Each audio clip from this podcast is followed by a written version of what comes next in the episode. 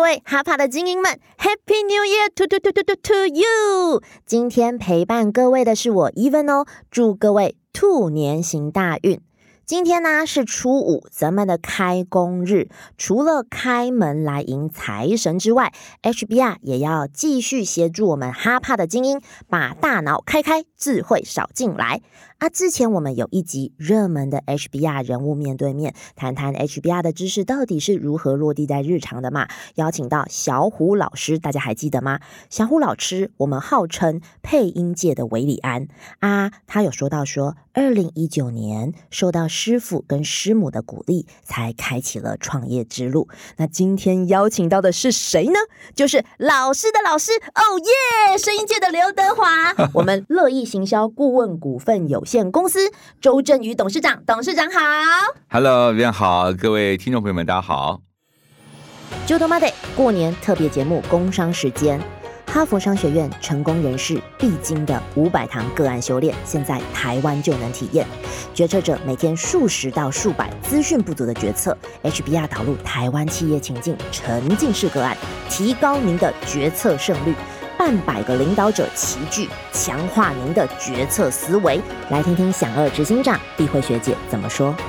我个人非常推荐，就是说，不管是个人或是组织，呃，就是来参与这样领导者学程，因为我认为，其实我们过去在做自我发展，或者是组织里面我们在发展领导者的时候，其实软实力这件事情一直很难用很系统化的方式来去做培养。那哈佛个案研讨这样的一个方式，我觉得它是非常棒，它可以用系统化的方式帮我们去培养一些，呃，比如我的多元倾听，看到别人整合跟表达意见。那也培养我们这些领导者去观察他的这个逻辑思维跟策略格局的部分，所以我觉得它是一个非常好的一个自我发展跟组织在发展领导者的一个非常好的学程。董事长好，那接下来我们就称呼董事长为老师喽。嗯，哎 HBR 呢，跟周振宇老师的姻缘是从二零一九年开始哦的这么嘛？早了对，二零一九年，因为老师啊，呃，与 HBR 合作在一号课堂开录我们的哈佛商业评论管理锦囊，因为有这一层合作的关系，很多伙伴呐、或者是有一些其他的那个合作的老师也会说，是不是给我们公关权限呢、没想到董事长老师。二话不说，默默的从二零一九年订阅 HBR 到现在，没有间断过。再次掌声感谢您的支持。 OK，这 绝对应该应该，因为知识这个知识领域啊，它本来就是需要互相支持的。嗯是而且我觉得使用者付费嘛，是知识有价，那我也想说从我自己开始做起，所以我就毅然决然，我觉得这个是绝对要自己啊、下去订购的。嗯真的，而且老师周振宇老师真的是默默订购，我们没有认真去挖掘，我们没有发现老师已经陪哎那伴你我们也们很 厉害，老师陪伴我们三年 半、四年这么久嘞、嗯一路同行，一路知识成长。谢到目谢老前师收。获还是非常 多。啊谢谢老师，所以也因为这样子啊，我们不禁想嗯问，您在录制我们 HBR 管理锦囊的时候啊，呃，这个上班族职场进化园地的内容嗯将近快三百集了，嗯，您有超级共鸣到，甚至想要在录制的过程当中想说啊，等等，我好想把自身的经验分享出来的部分吗？哎，其实蛮多的诶。哦，呃，那像是因为 HBR 这一系列呢，有很多是关于自己成长的。是那我自己是在教育训练界嘛，是所以只要是听到呃，比如说像亚里士多德的这种说话的原则啊，是，啊、你可以用以下的五大特点啊，嗯，我觉得这整理的都非常的好。谢谢啊。，所以只要是呃有关谈到什么如何增进亲切感啊，如何嗯增加说话的魅力啊、嗯等等这一类的，我都会特别的在意。嗯那另外呢，我在录制哈佛的时候呢，这嗯 HBR 的时候，是我觉得很棒，因为里面撰写的文字呢，它已经是口播稿的形式了，是所以可见我们编辑也有在用心。是的，因为文是字是文字嘛，我们有时候是看文字看很快，是可是那个我念起来是非常顺的。是然后念完之后呢，呃，我我不只是念，我甚至念着念着我就说了。说着 说着我就想着，想着想着我就笑了，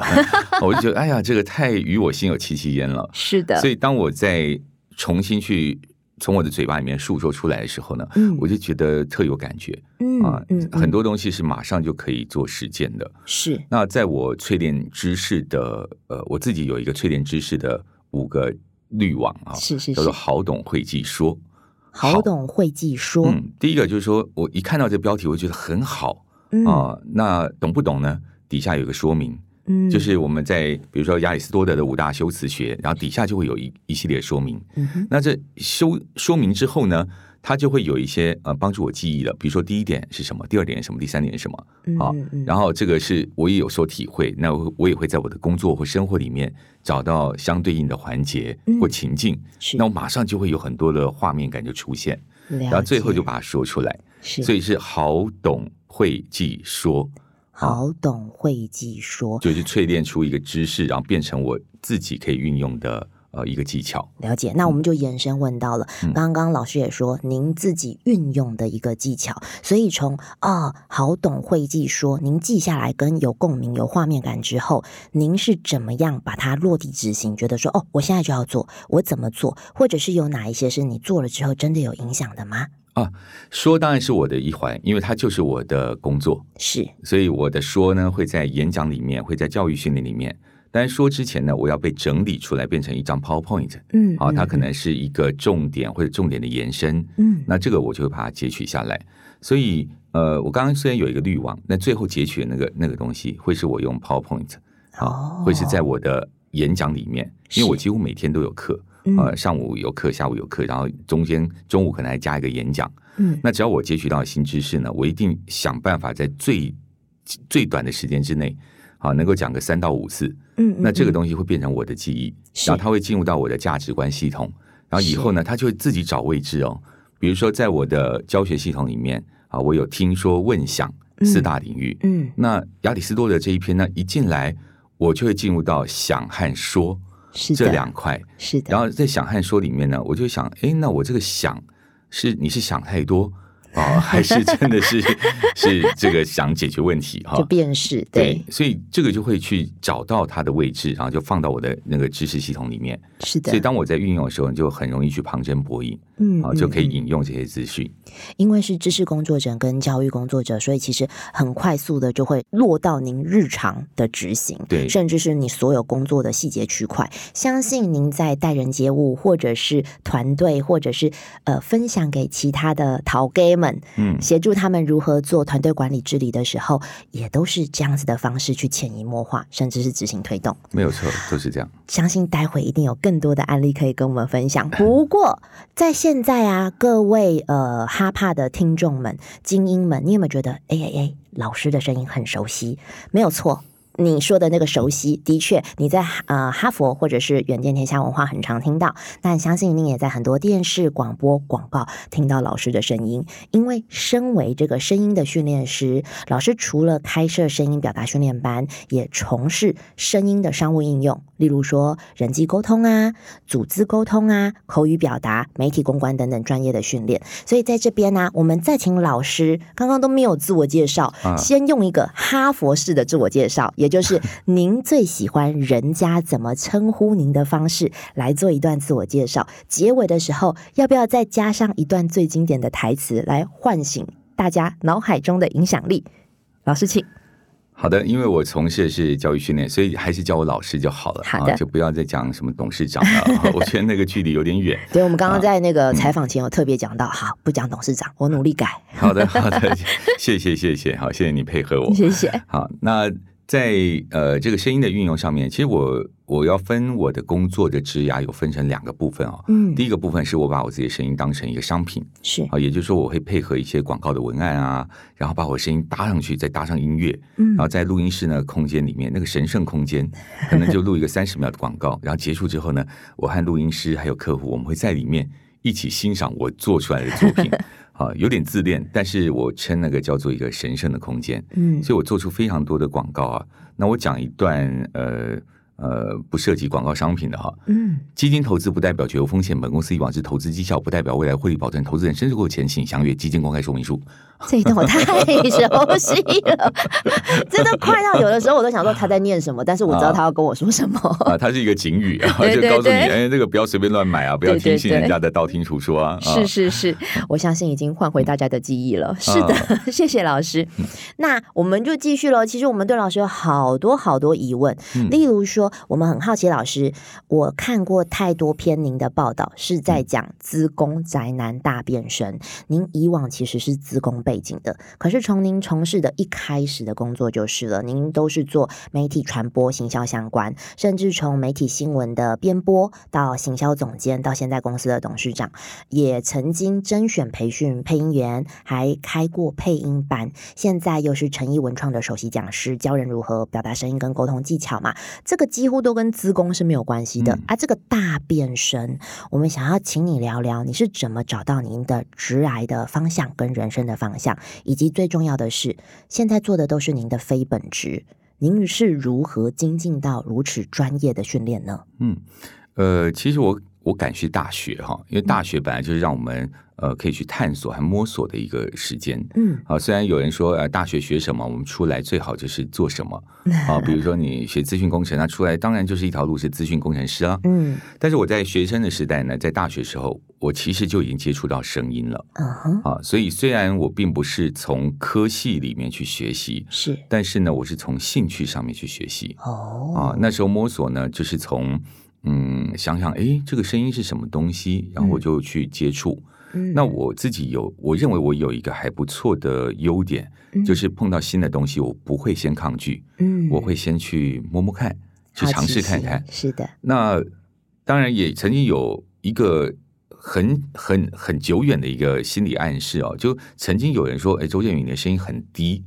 我不知道他对我是褒还是贬啊、哦他就说你的声音很低，那我就隐约记得我的声音好像很低， 有特色很。有磁性，所以以到了大学的时候呢，我就去参加了广播社团嗯啊，然后就开始去投入这一块。那当然那时候是从兴趣开始，嗯所以兴趣开始呢，我就努力的锻炼我的声音啊，我的口条啊，我的用声方式嗯啊，该怎么表现？那情绪的喜怒哀慌啊，又要怎么去表现？嗯，啊，所哀以等于算慌啊，喜怒哀慌哦啊，慌就是慌张的慌。哦，喜怒哀啊对，慌，现在我的声音比较没有慌的感觉啊，就是都是稳稳的去讲啊嗯嗯啊。那当然，那个是戏剧里面的角色的诠释，是所以我一开始是从戏剧观察。了啊，解，去想说，诶，我的声音要怎么配进这个角色？嗯就我们传统认知的配音员。嗯嗯，所嗯以有一段时间呢，是非常投入在呃这个戏剧的配音领域，配音领域，嗯哦，也很嗯开心，因为可以扮演很多角色 嘛。啊，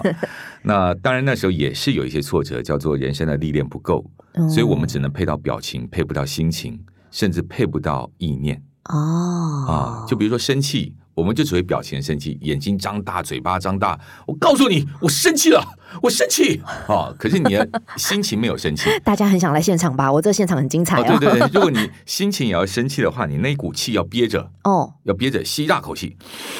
憋住哦，然后喷出来。我告诉你，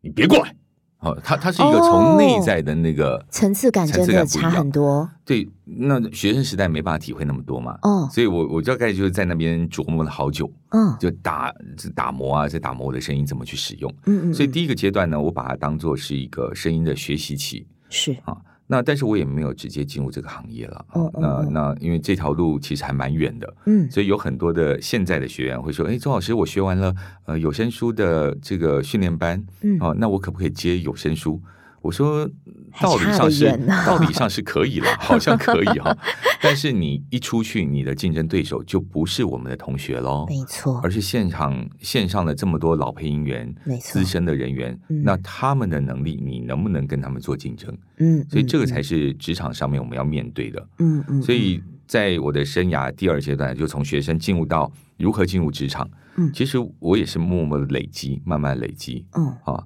那就是呃，也是找机会就逢人就告诉他，哎，我玩过声音，哎，嗯你们公司有没有要配音的、哦，而这自这也我很推妙销先对，自我对自我推销。可是，一般公司哪里会有这个没事有配音的？嗯嗯，可是嗯我也不管，我就是呃，我说，哎，我反正学过，我就跟你讲。嗯嗯好嗯，这跟我最近做了一个小检测，就是那个皮尔森博士的那个十二原型是啊，我自己做的检测，我突然发现，哎，我我其实我看了这本书很久，可是我自己从来没做检测。嗯那我最近就把那个检测题拿出来，我发现我的天真者，哦天真者就是碰到什么就想玩一下，然后很天真。哎，我学过配音，你要不要配音哦哦？就是很单纯的一个。那现在想一想，我就说那时候怎么会这么这么傻傻愣，这么傻劲？ 嗯这么具有热情， 对，但是也因为这样，就真的有一位朋友，他那时候在中部的电台，嗯他呢就是在电台里面当呃公关部门，嗯然后他刚好有配音的案子，哦就找我过去，哦结果一试成主顾啊、哦他们就变成我的主顾了，因为我的声音在中部台中算好用嗯，啊、所以马上就打开了市场算出道了啊啊、啊，所以就是呃，这是我第二阶段。嗯那再来第二阶段之后呢，我就觉得，嗯、演而优则导嘛，嗯啊，自己玩的嗯快乐，我能不能带别人一起快乐？嗯嗯我的嗯当初的梦想很简单，好，现在想想也蛮符合天真者的 概念，就我玩的很快乐，我要找你一起玩，然后我就开班，我说你们愿不愿意学习呀、啊？嗯嗯嗯那我觉得这个历程也很有趣。刚好就呼应了我前两天听到我们呃这个呃客户历程，他就对把我们的产品分成四个阶段嘛，是一个就是 routine 的是嗯每天的呃例行公事，第二个就是好像呃开车兜风，第三个是长途跋涉，第四个是大冒险。嗯，那我后来发现我当初的那个动心起念比较像大冒险。因为没有特定的目的，嗯没有特定的时间，嗯就是嗯我嗯提供了一个这种体验，你要不要来玩玩看？嗯结果就这样子啊、呃这个也玩起来了。嗯啊、所以我就觉得，嗯，好像冥冥之中呢，呃，专心做一件事情其实是有它的好处的。真的，所以我想这个阶段，我用那个李国修老师的一句话哈、嗯一直让我印象很深刻。呃，李国修老师他说了啊，人呐、这一辈子只要能够做好一件事，就功德圆满了。嗯哇！我后来听到这句话，我觉得这句话实在太有力量了，它值得成为我生命中的一部分。是所以我就把这句话呢当成我自己的一个座右铭。那我就这样一路走来，我在声音上面也没有脱离啊，是，我还是在把声音变产品，嗯我把声音变成游乐，我把声音变成了一种工具，嗯我把声音变成一种教学。嗯我一直都在声音这个领域上面，我没有离开过是啊，所以我觉得这个是我在。呃，回首过来呢，呃，我我觉得还蛮开心的一件事。嗯讲到这边，就是呃，声音这件事情，我们切入一个更深的，甚至哈帕听众会最有感的，因为您呃接触声音教学领域将近二十年，嗯那声音需要的这一个呃类别其实很多，你从客服最简单的客服、业务、老师，一直到学校的主管、系主任啊，或基金会执行长、企业发言人，甚至连企业负责人，甚至连我们的总统元首都一样。您可不可以分享一些让您印象最深刻的经验？声音的这个专业会对于这些人有什么意想不到的影响力？好，我就先从呃不同的职级来讲讲看哈，嗯有嗯领导人的，有中阶主管的，也有第一线的员工同仁的。嗯哦、比方说呃第一线好了，假设他们的这个这个公司呢，好、它是每天有很多来客的。是啊、比如说店面的，是那，店面它总要喊欢迎光临嘛。对，那欢迎光临这句话，那我就会去听喽。它的声音是什么样的声音？嗯原则上，他喊欢迎光临的那个表情，哈，那个眼睛眉毛要往上，嗯那个笑肌要往上提，嘴角要往上提，嗯然后你保持这个表情管理的时候，嗯你好，欢迎光临，好，那个声音往前看，看着我们的呃消费者，他进来，你好，请问有需要什么吗？嗯它是一种渴望，它是一种邀请，嗯，它是一种呃传递自己愿意服务的热忱给那个消费者。嗯，嗯嗯是的，可是我常常会看到的是，他其实没有注意表情管理，他眼睛也是无神的。嗯然后呢，可能还在那个柜台那边忙啊，嗯在结账，在干嘛的？有人然后进来只是听到那个叮咚，然后就对直觉的反应，叮咚，欢迎光 临，啊，就就直接就把声音给甩过去，然后对也没有去跟这个人连线。是，所以我认为说在，呃这个说话里面很重要，不管你是哪一个职级，嗯把这个说呃说话的沟通线建立好是很重要的。嗯，嗯也就是说，你嗯的嗯意念有没有在对方身上？是，那你你的态度，包括你的身体姿态、你的表情姿态、面部的态度，嗯有没有面对的你所要传达那一个人是啊？然后再来，我们才是把你的呼吸调到正确的呼吸的位置。呼吸的位置，哦，对对对，比如说开心、欢迎的感觉啊。嗯我刚刚呃，如果你有注意到的话哈，我刚刚在说欢迎光临的时候呢，我是把气吸了一下，嗯我大概让我的气息吸到九成，嗯胸口假设就是一个容器嗯，吸到九成，是，然后你让那个气息好像有一只小狗狗在你的胸口这边跳动，嗯嗯哦，啊兴奋它感、有一种兴奋感，但我不用 这样子 讲哈。那我说嗯是你好，欢迎光临， 热忱就是那跟个滚动的感觉要传出来递。出来，可是如果我把气息降下来，你好，欢迎光临，哦气息不见了，是气息不见了是，那个那个温暖的感觉和快乐的感觉就不见了。刚刚所以那它好就不像是老欢师乐要跟我讲话，要跟我交作业的感觉， 对，好像就说对呃，我有事情，我想要认真的跟你说一你下，说你哦，对说对，就很对很认真的感觉、哦。，对所以这个是我们在第一线呢，我们可以学习到，就是呃，练习把声音建立好沟通线嗯啊、这个就是一个方向性、嗯对象感，还有邀请感，这个都要做到。是那再来就是说，像中间主管也有哈，中间主管，我们曾经有一个电子公司，呃，算是呃带很多人的团队哦，他说嗯他的团队有两百多人，嗯然后呢，他来的时候呢，我就问说：“那请问一下你的呃这个期待和学习的方向是什么嗯？”他说：“呃，周老师跟您报告哈，我其实也是公司的中介主管呐、那我也带团队。嗯那有时候呢，我们开一些绩效会议啊，嗯啊、绩效没有做得很好嗯，我回去呢就要跟我们同仁开会嗯嗯嗯啊。”两百多人坐在底下啊，我就跟他们讲说，你们的绩效哈，这个月业绩实在有点差呀、嗯哦，当然我们知道这个月是上上个月呃上一季的结果运行的结果，但我们现在可以怎么做？我们大家回去检讨一下，好不好？嗯嗯嗯哦嗯嗯然后他说讲到这，我说那有什么问题吗？他说问题就在于我以为我在骂他们，可他们都觉得我在安慰他们。对，后来我就想说，哎，对呀、他这个声音嗯面对两百个人的时候嗯其实是弱的，面对哦两百个人可能气息要更大哦哦哦哦。我现在讲哦哦我我现在扩张一下我的音场是啊，是是，来，现场我们两百位同仁，刚刚我开了绩效会议，这个绩效有点差，我希望我们每一个单位深思检讨，好吗？嗯每个人把你手上工作该有的报告交上来，检讨一下哪边可以更好。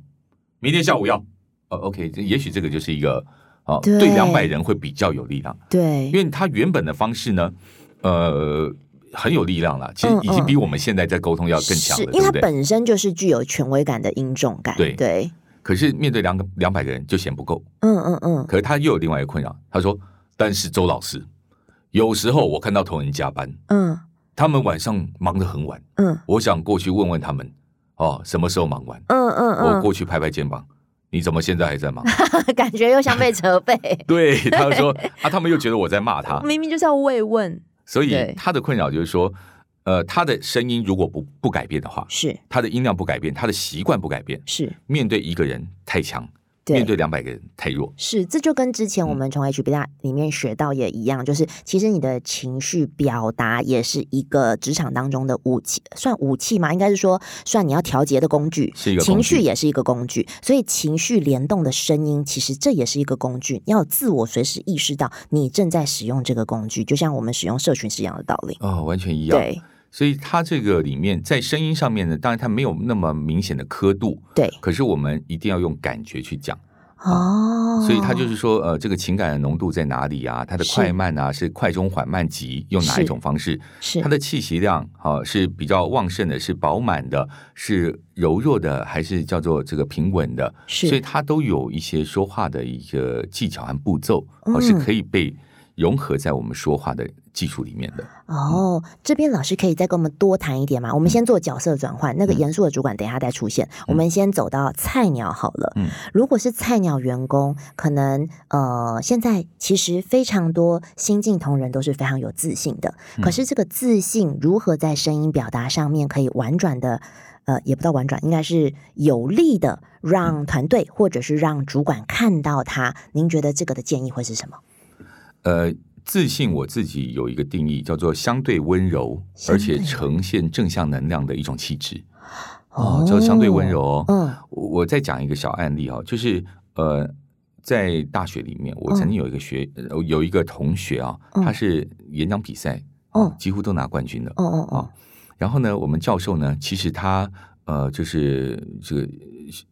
非常有成就嘛，嗯啊他投入学研究很久，所以他其实那个声音的展度是比较弱的。是啊，那教授就说了。呃，我们今天的课程就上到这边哦。 啊，那个有问题的人哦，我们下课来提问一下。嗯就当当当下课了，嗯我同学就跑过去，然后说走到教授面前啊，啊教授他说：“呃，这位同学，教授，这一题我有问题，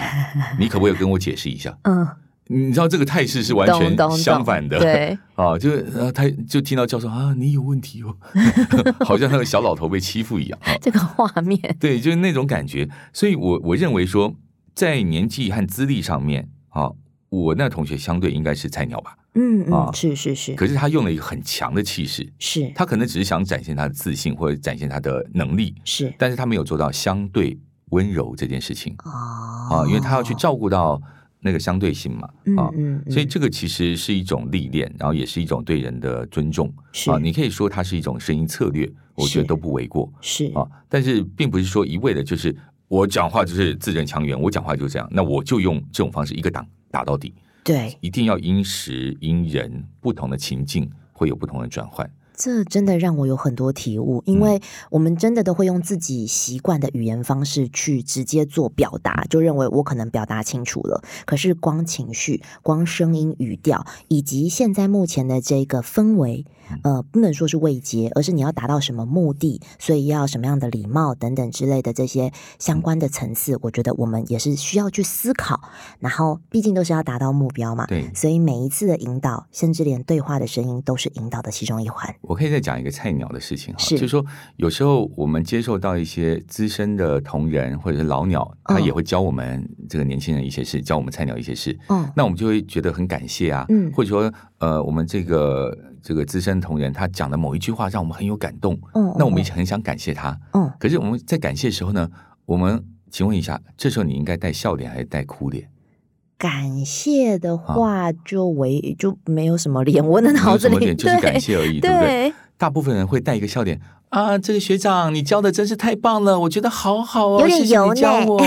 有点油，对不对？有点点腻油，对啊，啊你真的太棒了，我就看是不到变你的油真油的感心，觉。 对，反而这时候你把脸稍微的沉一下，嗯，学长，你刚刚教我的那个步骤，我回去使用之后，我发现真的非常好用。哦这个我谢谢学长。诶你有没有觉得哦我、有那个有感觉嗯有进真去了诚度有，真的原来表情会影响，嗯，表情会影响，真的，嗯这而个且自这觉个，这个就是策略，因为我们通通常会讲说，哎，陪一个笑脸，对，但是陪笑脸太油了你说赞美这种其实就是策略上有一点怪，哦，所一以般人也不会说你这哪里不对，因为毕竟你是跟我道谢了嘛，没所错以我不会去指点你。对，可这个在我们我们班的同学里面，我们班就所谓的呃声音表达班里面是的是训练是班，对这个都很有敏感度啊、他都知道说哦，赞美要认真嗯，哦，不是随意的这个这个这个太轻松的轻忽的态度啊、所以这个就是我们讲说声音的背后还可以再去思考。哦前面我们学的技巧，然后后面、呃包括呼吸、发声、共鸣等等之类的技巧，嗯嗯嗯嗯后嗯，面我们学一个叫做技术，嗯呃，那个嗯嗯嗯策略。那这些策略跟技术要怎么去结合？对，那这个就是有一个我们可以呃讨论和琢磨的地方。对，嗯因为我们 HBR 其实真的也看到很多不同企业的老板，可能在称赞员工的时候会嗯比较用呃笑笑闹闹的方式，可嗯能他也不好意思，可能就一直是位高权重，嗯然后呃一下身份转换不来，嗯所以那个笑笑闹闹的方式又让人家好像感受不到，认为只是开玩笑。其实好像每一个环节、每一个阶段，包含你的情绪表情，那对于你传递的嗯那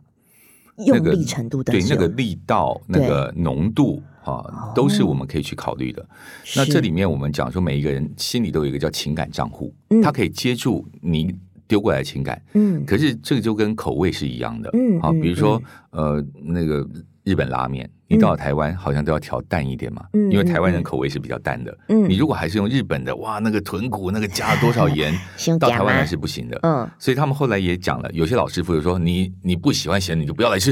哦，OK，那除非真的很喜欢你，对，不然你说我们外人啊，你做那么咸，然后你还这么拽，嗯那我干嘛要嗯嗯嗯要找你？对啊，但很多专业人士就是这样，就是说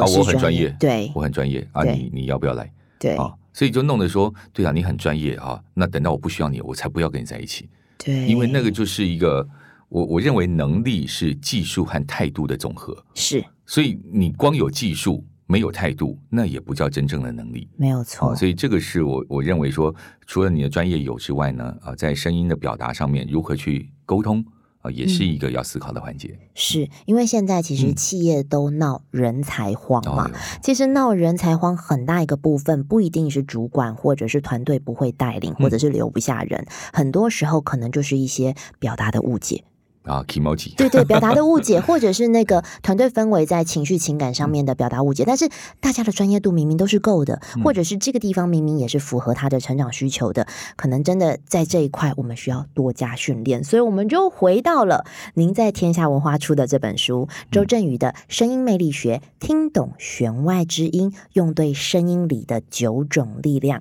传达不同的情境，声音实作的教学。所以这边我们就想问啊，刚刚我们有不同的这个角色嘛？您认为啊，职场以及人际关系的最重要的这个沟通层面，是需要掌握声音的重点是什么，才能达到有效的沟通跟应对？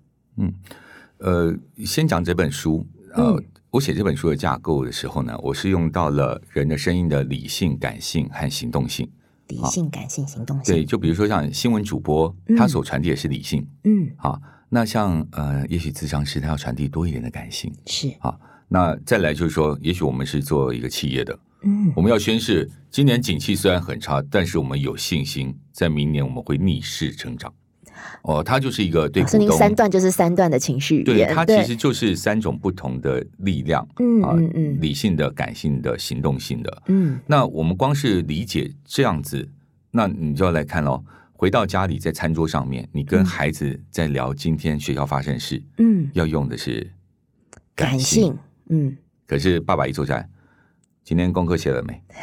那你明是用明什是么？关心，明明是对嗯关心，其实也可能就是挑个话题，明明就是关心。 对，就例如过年遇到了朋呃什么什么什么 呃谁叔叔亲婶戚 婶，三你的大人你的你三大的你的姑八小大孩姨最近就没什么问题 啊，对，但是真的就好像有点挑衅感， 对，对，所以这个就是我们在思考说我们要怎么去运用。嗯好那回到刚才我们讲说，呃，到底在声音上面要注意的是什么啊？我我觉得从自己出发的话，要注意的是呃，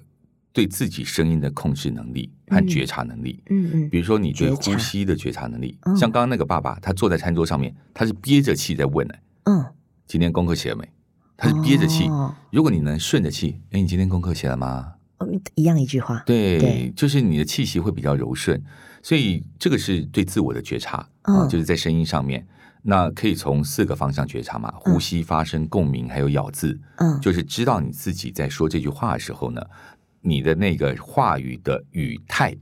语态、说话态度的成分是怎么样？啊嗯嗯，好、就好嗯像我们萨提尔里面也提到，你面对人家的姿态是什么，是那我们的语态其实也是同样有这样子的一个觉察点。是啊的是的，那再来第二个就是说，声音呃用在跟别人之间，我们就要注意到那个分寸感嗯啊。那你跟人家在说话的时候，假设人家能够接受的音量是五十分贝，嗯嗯嗯，你老是用七十分贝的音量在跟人家讲 话，对方虽然不会说，因为他们没有这方面的专业或敏感度，只是不舒服，就是不舒服。对但是不舒服就足以阻挡了好多好事了。所啊以真的是要随时随地侦查对方的嗯，反馈，在这个非语言上，嗯，所以声音的过程呢，是一个自我觉察，嗯还有一个对外的敏感度。嗯啊，我嗯觉得嗯这两个它是跳脱技术更重要的啊，是一种心理上的态度。嗯嗯嗯，那我们更想问老师，因为老师您一直这么长时间默默的是我们 HBR 的订户，啊所以我们更想了解到，我们近年其实 HBR 一直主力是在让知识不只是知识，而是落地成为您的实战力。老师在这一块其实做得非常的好。那无论是 HBR 或者是相关您学习的知识都是都好，您是怎么把它落地成为您的集战力？您有经过怎么样的内化，还是这已经早就是你身体里面的机制跟系统？您可以把它提取出来分享给大家说，您是怎么样落地成为集战力的呢？好，呃，当然这有一个点化、深化、转化的过程哈。嗯，就点化就是说，哎，这个知识 HBR 太多了，太多了，每一篇都是很棒精的，华我都觉怎得么很棒。对而且 HBR 呢，它还用了我们熟知的一个架构，叫 PREPA 的架构，是来撰写。是所以我在读这文章的时候，我觉得太有共感了，然后就嗯共鸣度很高，然后又读起来又很顺是，啊。所以呃，P R E P A 呃，这个有有呃，既然提了，我就讲一下好了。请请请，第一个 P 是 point，就是用一句话去说明，所嗯以是像什么亚里士多德的五大修辞学，我就觉是得哇，是这个干货非常干 货。是 R 就 reason 就是提出说明，是那我们在标题底下就会有第一段的说明啊，是而且那第一段的说明呢，又说的很清楚、很明白。嗯，好，那我们就会哦初步了解。那第三个一叫 example，嗯它就会举例喽。嗯我们 HBR 里面就举举例，比如说呃我们在执行这个面向有四个架构，或者说亚里是士的大斯多德有五大修辞学。第一种修辞是什么？第二种修辞是是什么？每一个里面都是一个小故事或一个案例。嗯我读起来就是非常的有画面感，而且一边读的时候一边就会跟我的生活去做呼应，是跟我的的工作去做呼应。嗯，然后再来呢，最后一段还会再整理一次 point，对，就等于说前后呼应，是的，是的后面提供一个行动方案嗯，action， action。对，那当然，这个 action 呢，在 HBR 里面提到，就是说，嗯，我们希望你明天继续收听，嗯因为每天都很棒，所是，以就算不提这个 action 呢，我也会继续收听，因为它已经变成我生活的一部 分。嗯那如果是回到我自己身上，我怎么去 action？嗯，啊，因为学习如何学习里面呢，像刚刚我讲那个淬炼知识的好懂汇集说嗯五个步骤，嗯那是就我自己个人来讲，一个知识我一定会透过说是，啊，然后再去讲，因为记忆靠笔记嗯啊，吸收要靠发表，然后这也是我自己的一个 内化那个方式内化方式，嗯所以我都会一直说一直说嗯啊。嗯嗯然后第二个呢，好、是我们会带有一个呃学习架构，有一个叫 Cash 理论嗯，K A S H，嗯， K 是 knowledge，A 是 attitude，就是态度。是你面对这个知识的态度是什么？诶，有的人会不屑、诶啊，HBR 这个这不是老东西吗？那我干嘛学？他就进不 去了。所以我我在态度上面有一个叫徐审为先，慢慢的审查它。徐，哦，春风徐徐吹过来，徐审审为为，先。嗯就是说，你听到一个新东西，不要直接否决，会错失掉很多机会。嗯，但是听到一个新东西，你直接相信，比如说什么最新的 NFT，然后要赶快 投资，也很容易被骗。先了解，先了解对，，所以先了解啊，这个也是帮助我们成有一个缓冲区嘛。嗯，嗯，所以在态嗯度上面呢，我是用呃这个徐省为先当做我的一个新面对新知识的态度。嗯，嗯所以嗯 K A 嘛啊嗯，K knowledge A attitude，S 就 skill，嗯一定要把它转化成可用之技巧嗯嗯哦。如果你没有把它转化成可用之技巧，比如说对技巧就是说我在什么时间、什么时候我可以开口的第一句话是什么嗯嗯哦，会会细到这个步骤。嗯那甚至我会有相对应的话术啊，嗯会简单的给我自己，嗯甚至如果我要教学，我就给同学嗯啊，K A S 最后一个 H 叫做 habit，养嗯成习惯啊，是养成习惯我就不断这样操作，我一个新知识我就好懂回去说，一个新知识我就 catch 一下，所以久而久之，我就身上会带有好多的这种所谓的对话工具是或者是沟通的工具。嗯好，这个是自我修炼。可如果你是带团队呢？嗯嗯嗯，你嗯的团队有没有定期开读书会？嗯有没有定期做凝聚共识？是啊，如果都没有凝聚共识，或者你自己不读书，你也觉得这个很累，你也不去，你连 HBR 谈资都没有，那你怎么跟大家没聊？有对话语言的话，没其实有你根本没有共识，你也没有办法带领团队前进，因为语言是不相同的。刚刚老师其实有说到，随便一句话，老师就太多干货，无论是从 HBR 的知识或您自身的经验值，通通都是干货。刚刚甚至有提到说，光阅读 HBR 的文章，或者是听 podcast 也是，其实这个拆解的逻辑训练，这从你语言表达。从你文章撰写，甚至从你相关架构的逻辑，这都是一种训练。随便讲，随便干货，感觉我们这一集要讲个三天三夜。哇，这个 祝大家新年快乐！ 说到新年快 乐，因为正逢农历春节，啊我们是节目播出的时间是大年初五嘛，这个时间就如同我们刚刚讲的，会有很多亲朋好友，然后叔叔婶婶、伯伯妈妈相聚拜访的机会。像这样的场合，好的言语表达，如果你单身，但是。落入那个场合，或者是你还没生下来落入那个场合，你看他好情的境 言语表达就很有用。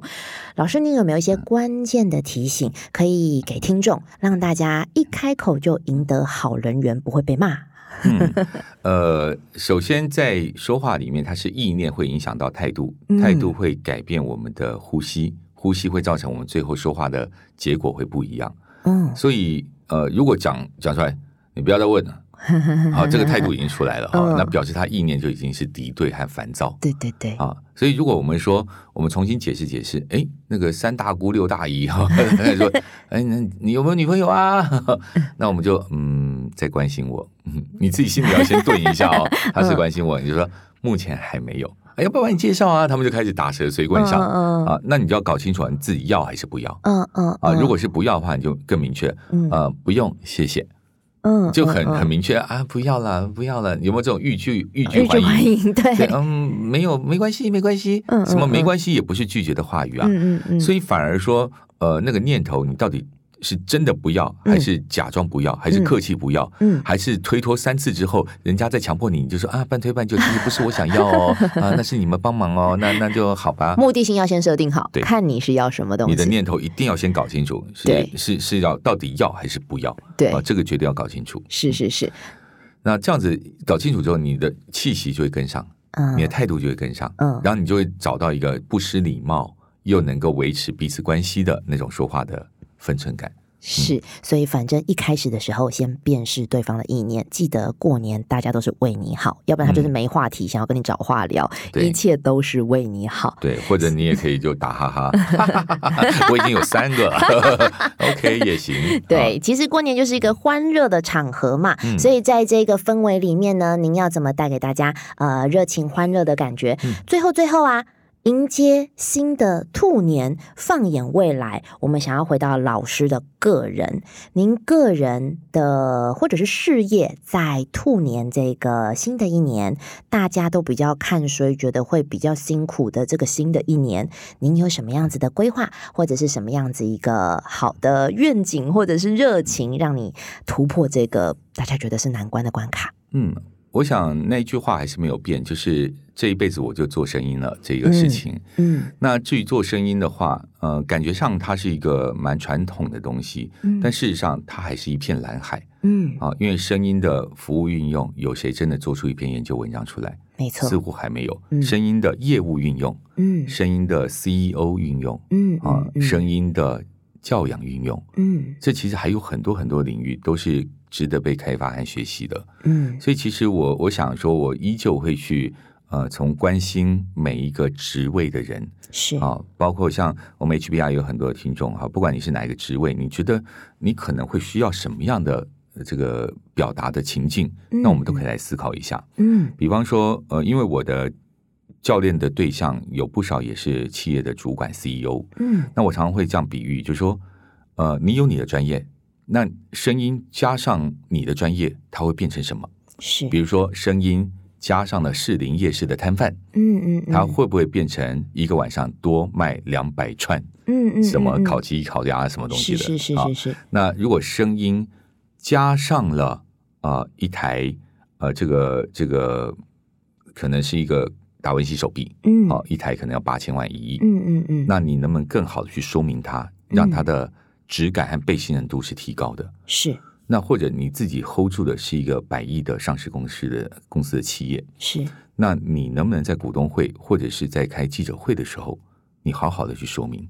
影响甚力至于你的声音加上了我们前一阵子台北市长选举，嗯啊，你的气势嗯能不能维持住，让别人能够信任你？嗯当然有很多其他原因，但是至少在你自己能够表达控制的环节，嗯声音到底是帮你的专业加了分还是扣了分？是的我觉得我希望在未来的一年呢，我还是在我声音领域帮大家的专业能够去加分嗯啊，这个是我会一直做的事情。谢谢老师。其实，在这一段的延伸，HBR 可能就要回来回扣哦。